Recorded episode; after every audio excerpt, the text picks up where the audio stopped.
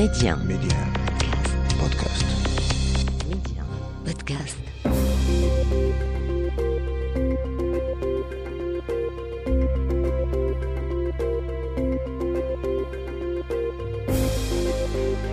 L'Afrique doit faire confiance à l'Afrique et le développement du continent passe par les Africains eux-mêmes avant tout. Voilà pourquoi je vous propose votre émission Coémergence, un rendez-vous qui vous aidera à mieux saisir les opportunités d'investissement et de business dans les économies africaines. Medi 1, Coémergence, Omar Baldé.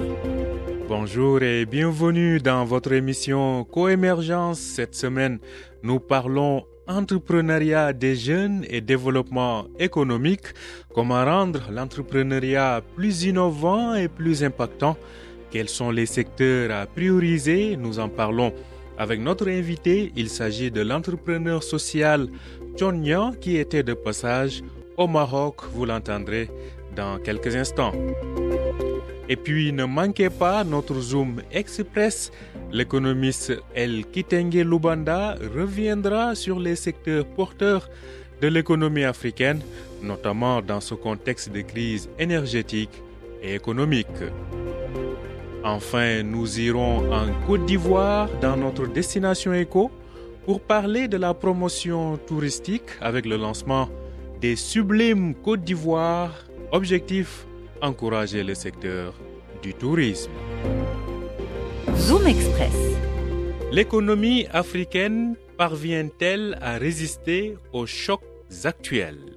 Surtout, ces chocs sont liés à la crise énergétique née de la guerre en Ukraine. Une chose est sûre, le taux de croissance ne devrait pas dépasser les 3,5% à en croire les différentes prévisions économiques. Comment se porte donc l'économie africaine? Écoutons ensemble la réponse de l'économiste congolais El Kitenge Lubanda. L'économie africaine, bien entendu, se porte très mal. Elle est en train de découvrir son corps défendant qu'elle ne peut pas et elle ne pouvait pas être aussi extravertie qu'elle l'a été, ni maintenant, ni dans le passé, encore moins dans l'avenir. L'économie africaine découvre ses fragilités, découvre euh, son absence totale de, de résilience. Et j'espère beaucoup que c'est un moment d'apprentissage. Les deux chocs exogènes, à savoir Covid-19, mais également euh, cette guerre entre l'URSS, la Russie plutôt, et, et, et l'Ukraine, nous démontre de manière assez claire que notre dépendance de l'extérieur, y compris pour les choses de base, n'est pas acceptable.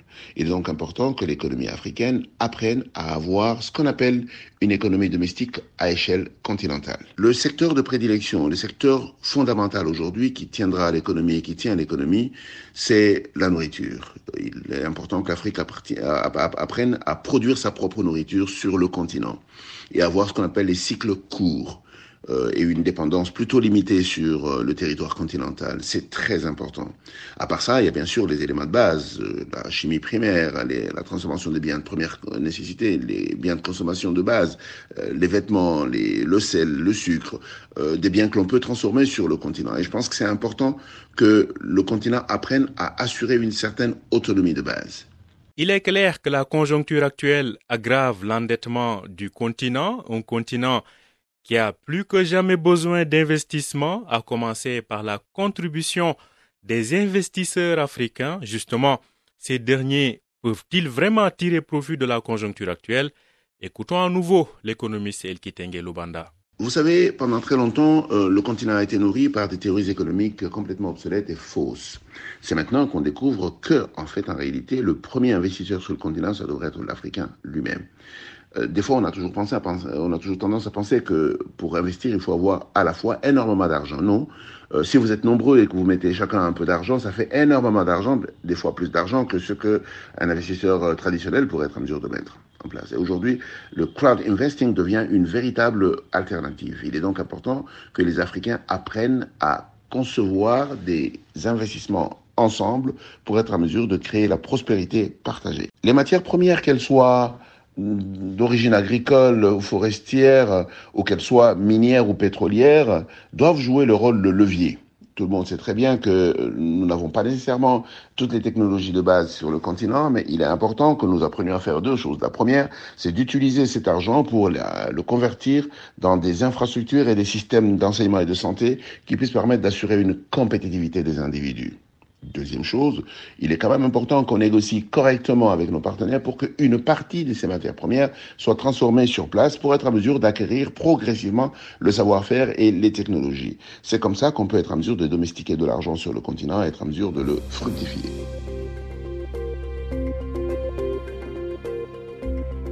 Coémergence, l'invité.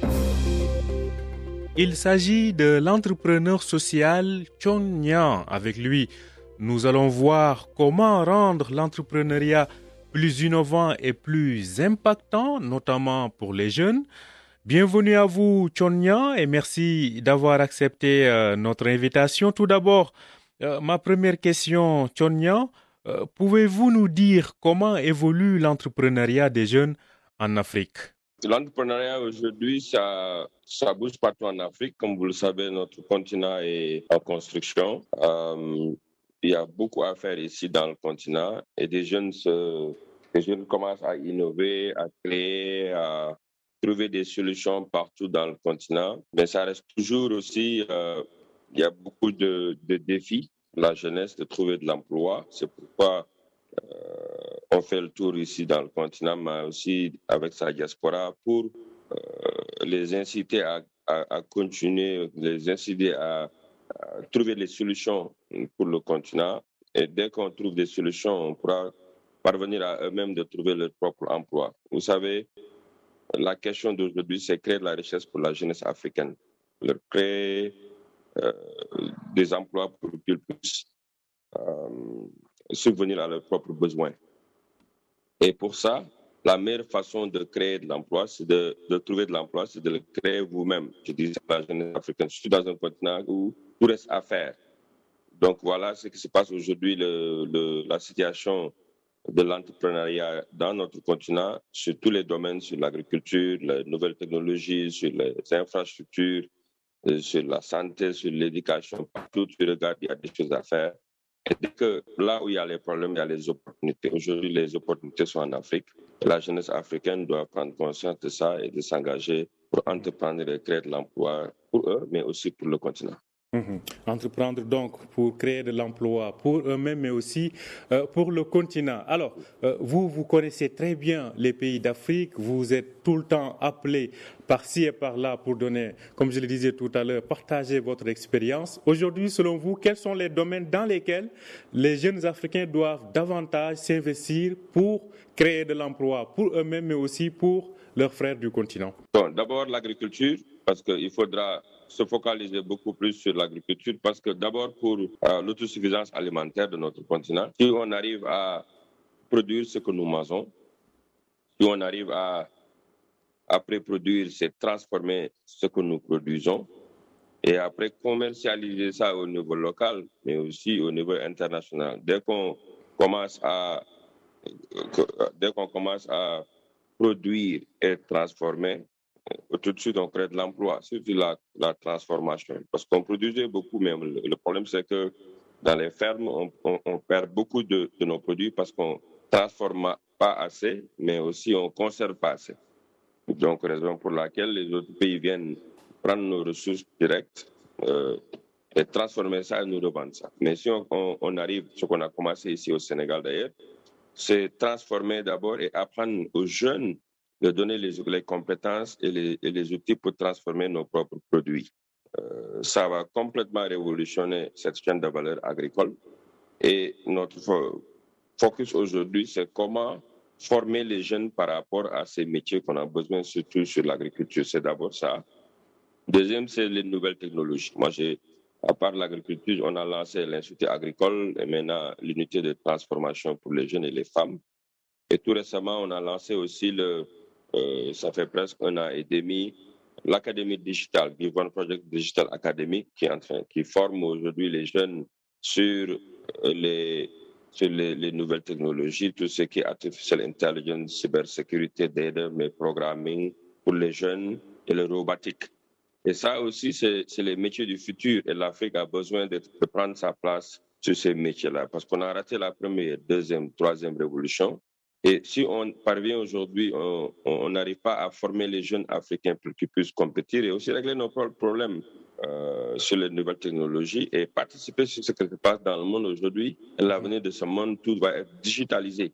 Donc, il faut donner des compétences à ces jeunes et les former. C'est pourquoi j'investis beaucoup sur la formation des jeunes et les femmes, ce qui nous a poussé aussi tout récemment à lancer le Project Training Center for Women, qui se focalise beaucoup plus strictement sur les femmes pour leur donner aussi les compétences qu'elles ont besoin pour euh, être financièrement indépendantes. Voilà ce qu'on est en train de faire sur euh, les métiers, les, euh, sur l'entrepreneuriat des jeunes, mais aussi pour les formations qu'on est en train de faire pour les préparer. Partout où tu regardes, hein, pour répondre à votre question, mm-hmm. tout, est, tout est priorité en Afrique. L'agriculture, les nouvelles technologies, même les métiers que souvent les jeunes ne, voulaient pas faire aujourd'hui, puisqu'on est en construction, si vous regardez tout ce qui est menuiserie, tout ce qui est euh, plomberie, tout ce qui est maçon, etc., on a besoin aussi de former beaucoup plus les jeunes sur ces métiers-là parce que notre continent est en construction.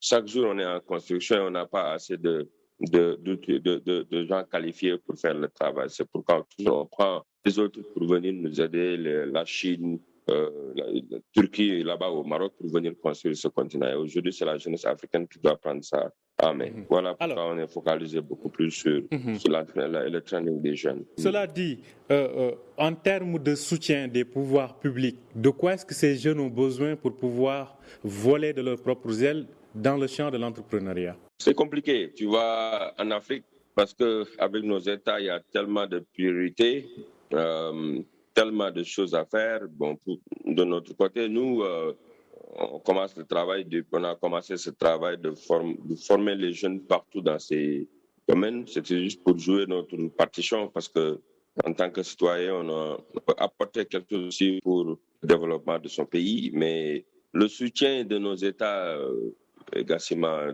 totalement absent. On n'a pas assez de, soutien de ça, mais on attend pas aussi de, des États pour faire pour jouer notre partition. Voilà, mais l'État, par exemple, ici au Sénégal, a lancé beaucoup de beaucoup de projets par rapport à l'entrepreneuriat des jeunes. Il y a la DER, d'ailleurs, qui on est en discussion avec eux par rapport à ce qu'ils sont en train de faire pour le financement des jeunes qu'on a, déjà formés. Et ils sont en train de, de financer beaucoup de jeunes euh, qui ont des projets dans le pays. Euh, il y a aussi d'autres structures qui sont sur place depuis, depuis des années avec ce, régime qu'on a aujourd'hui et même avant. Euh, et le, secteur privé, comme nous, on est en train juste de jouer nos, nos, rôles. Mais si on amène à mettre nos forces ensemble, comme le fait, comme le font dans beaucoup d'autres pays, même chez vous là-bas au Maroc, j'ai vu il y a beaucoup de projets public-private partnership, parce que l'État ne peut pas régler la question de l'emploi tout seul. C'est comme nous, le secteur privé, on ne peut pas le faire tout seul. Mais le secteur privé doit, rôle, doit jouer ce rôle moteur pour la création de l'emploi dans nos pays. Mais le problème qu'on a en Afrique, c'est que l'État euh, s'engage eux-mêmes à régler ce problème tout seul. C'est impossible.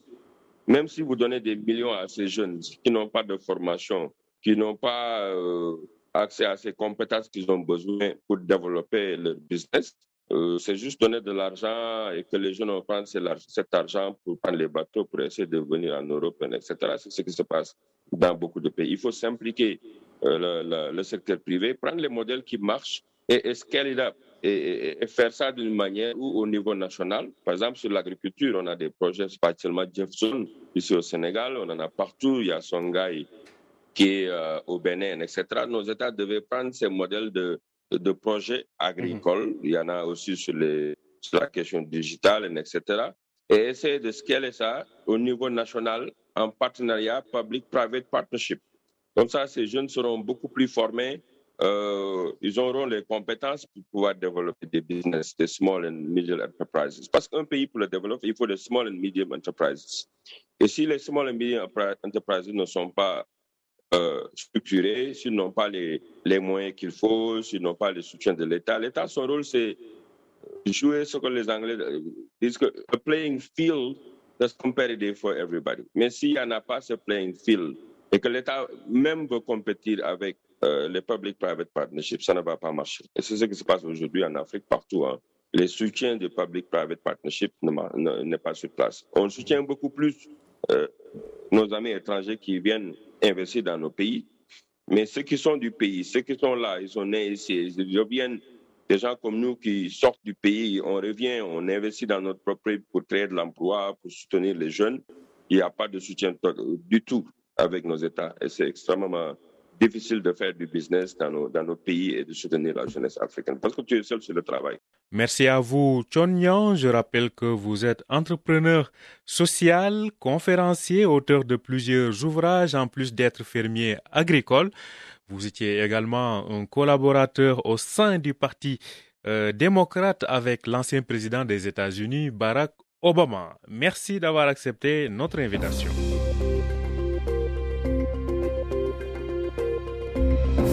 Destination Éco. Nous mettons le cap sur la Côte d'Ivoire pour retrouver sur place notre confrère Max Sou qui revient pour nous sur le lancement par le ministère ivoirien du Tourisme d'un concours pour primer les meilleurs acteurs du secteur. Suivons son reportage. Les autorités ivoiriennes veulent faire de la Côte d'Ivoire la cinquième destination touristique africaine, faire du tourisme le troisième hub d'investissement en Côte d'Ivoire. Dans la perspective de rendre plus compétitif le secteur touristique, le ministère du tutelle vient de lancer les sublimes du tourisme. Un concours qui vise à conférer une respectabilité à ceux qui portent l'essor du secteur touristique et créer une seule émulation pour booster l'attractivité de la destination ivoirienne. Ce concours les sublimes du tourisme veulent sortir les meilleurs, les récompenser, pour que les autres puissent suivre, afin que le tourisme ivoirien soit celui-là qui soit un tourisme d'élite. Hôtels, restaurants, agences de pub, en passant par les agences de voyage et les établissements s'étant illustrés par le service de qualité et le manager exemplaire, se verront décerner les awards dans 21 catégories en compétition et 20 prix spéciaux. Nous pensons que ce concours peut apporter euh, un plus D'abord, le fait que nous arrivions à rendre notre destination plus compétitive, d'une part, mais d'autre part, faire en sorte que la formation soit au cœur de leur dispositif et que chacun soit rendu plus, de plus en plus responsable. Il a également annoncé la création de l'ordre du mérite touristique pour valoriser les meilleurs acteurs de ce secteur. Merci à vous, Maxou, depuis Abidjan. Voilà, c'est la fin de cette émission. Merci de l'avoir suivi. Je rappelle que vous pouvez retrouver Coémergence sur Medium Podcast ainsi que sur les plateformes de podcast habituelles. Bonne suite des programmes sur Medium.